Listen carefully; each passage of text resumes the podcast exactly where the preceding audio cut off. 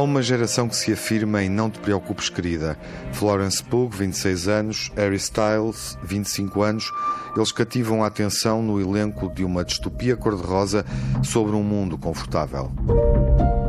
Welcome to the Victory Project. We're all here because we believe in the mission. What are we doing?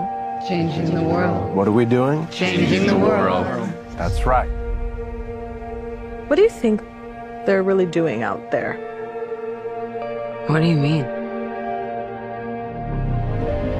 A realizadora Olivia Wilde imagina uma distopia pop, jovem, com agenda política, sobre a ordem e a desordem social. Chaos is destructive.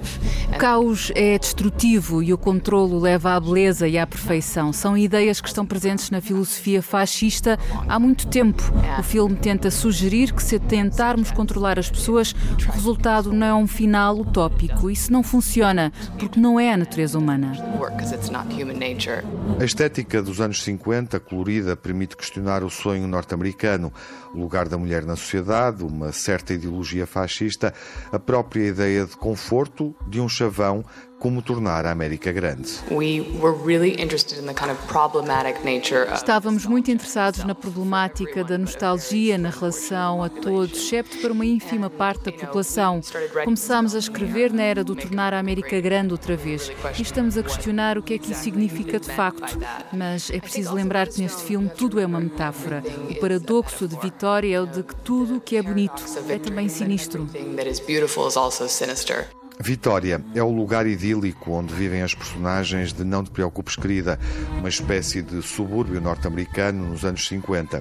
Harry Styles integra o elenco de um filme dirigido a um público jovem e com mensagem clara: não fiquem numa bolha.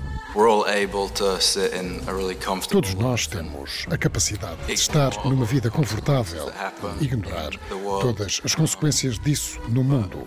Mas não podemos negar que essas consequências existem. No mundo como Vitória, é possível negar que existem. Isso não existe no mundo, nem deve existir. Mas acho que há maneiras das pessoas ficarem nas suas zonas de conforto. E talvez seja acertado não o fazerem tanto.